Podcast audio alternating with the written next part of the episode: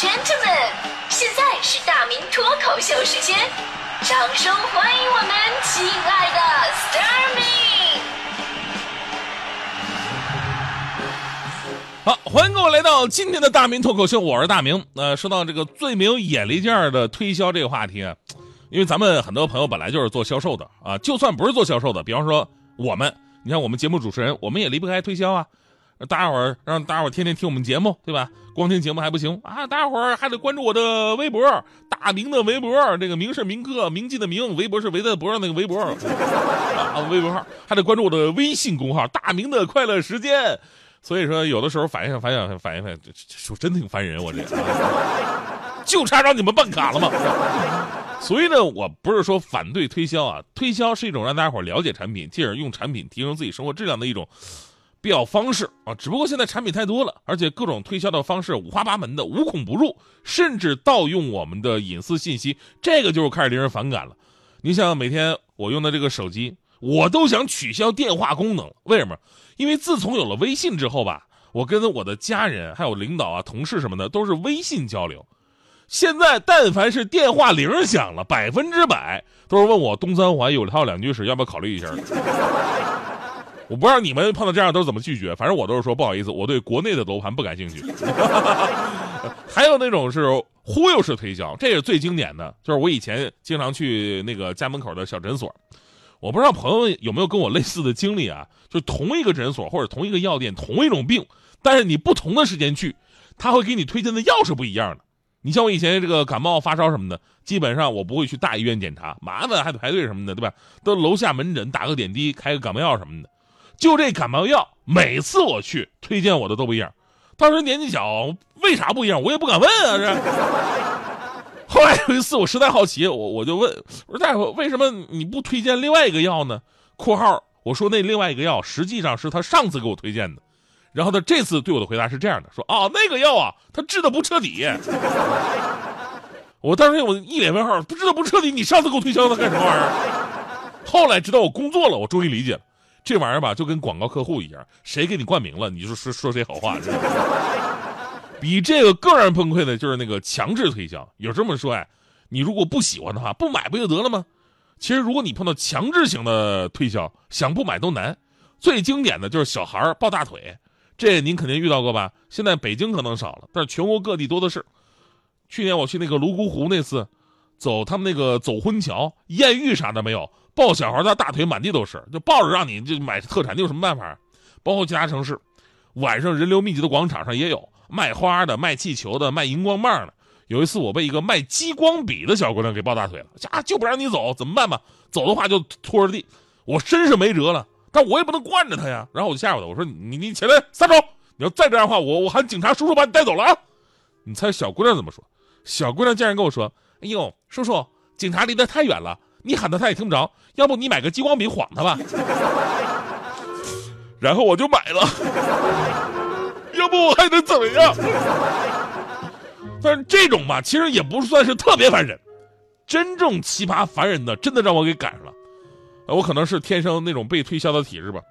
就在我上周六我坐地铁的时候，你也知道咱们北京地铁的一个情况啊，基本上人挤人嘛。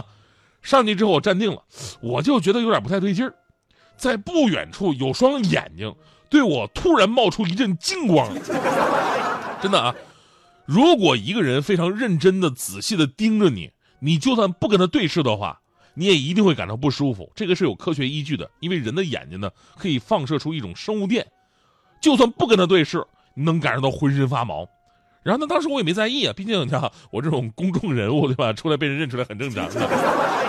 结果呢，过了没有几秒钟。盯着我那男的呀，就向我挤过来了。你说那么多人挤着，旁边人都直皱眉。我以为这是真粉丝啥的呢，我都准备好台词了啊！哈哈，谢谢哈，过奖过奖，继续努力。好的，我们是可以合影的，没关系啊。结果那哥们挤过来，开口第一句话：“大哥，我是做减肥代餐的。”声音特别大，我是做减肥代餐的。我觉得你特别有必要试一下我们的产品。一边说还拿出一个手机，然后给我看他们各种活动照片。大哥，你看看，这人以前都跟你一样特别胖，坐着都直喘出粗气那种的，但现在啊，身体指标都恢复正常了。你们知道吗？这是在地铁上啊啊！你要在路上把我拦下来，拉到边上，简单介绍一下也就算了。你在众目睽睽之下，只找我一个人，还强调什么跟你一样胖？哎，啊，这这周围的人看着我，想笑还不敢笑，有的脸都憋红了。所以我当时心情就，你信不信我一屁股坐死你？啊！后来我就把这事儿发到微博上面了，咱们有朋友看了还夸他，说：“哎呀，这是多么好的精准营销啊！”准是够准了，他能不能考虑消费者的心情？我不要面子的吗？不是也是奇了怪了，我我在大街上吧，我经常能遇到，就是那些健身房的，对吧？健身房经常在街头发传单什么的，就问我旁边的人吧，都是啊呃你好，那个游泳健身了解一下，对吧？变成我了，就紧跟着变成我说大哥那个减肥燃脂了解一下。所以今天啊，就是咱们聊这个聊这个话题的时候，我就想说，推销这方面的，除了产品质量不好硬推销，或者各种强行加戏虚伪推销，我还要说，推销你得懂得语言艺术。那有眼力见儿啊，起码说话的让人舒服。以前有个段子说，一个卖保险的推销员在说服一位顾客购买他的保险，他是这么说的：“他说上星期啊，我给一个只有三十岁的人办了人身保险，第二天那哥们儿就出事故死了，我们公司立刻给他们家赔了两百万。你想想，没准儿你也跟他一样幸运呢。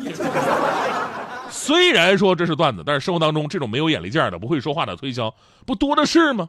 这一刻已经跟产品无关了。”就算我真的很想买你的东西，但是你这么一说，我也下不去手啊。什么是成功的销售？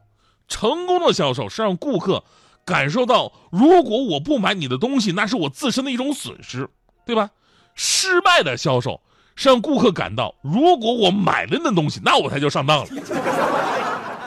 而最失败的销售则是，顾客根本不知道你是来推销的，只觉得你把他骂了一顿。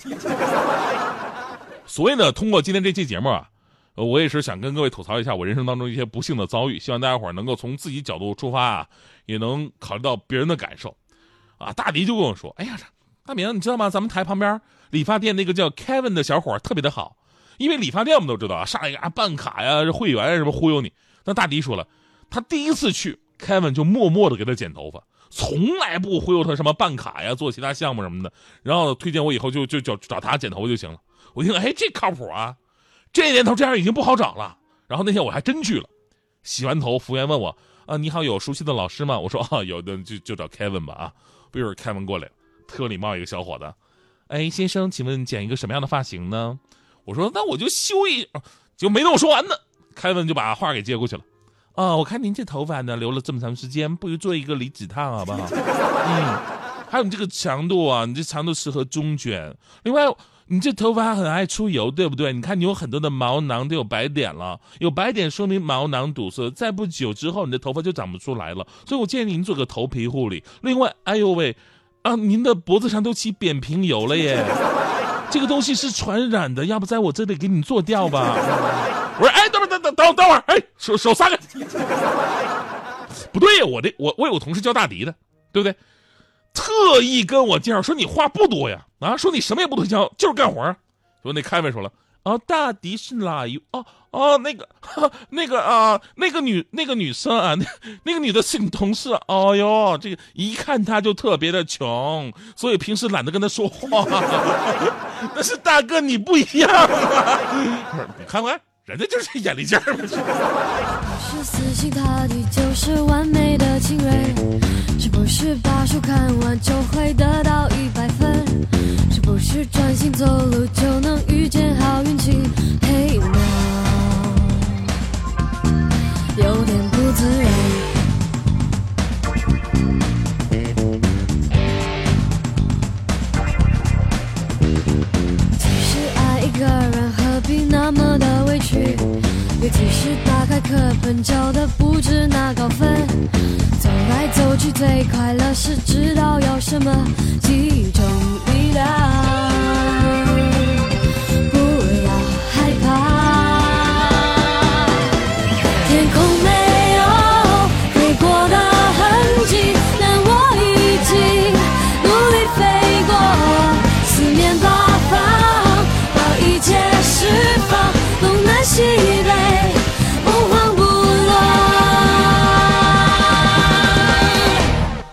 就这么自然。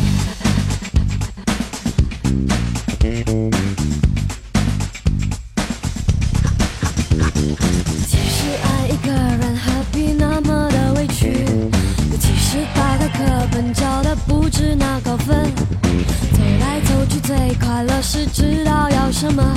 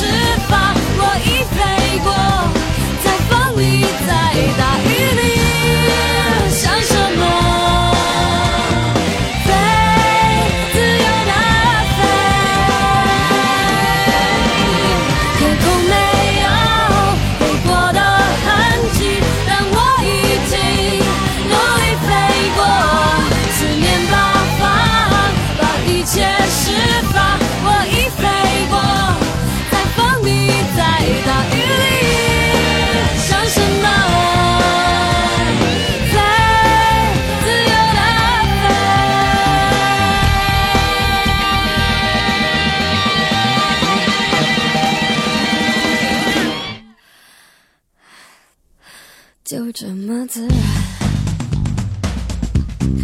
就这么自然就这么自然可以更自然。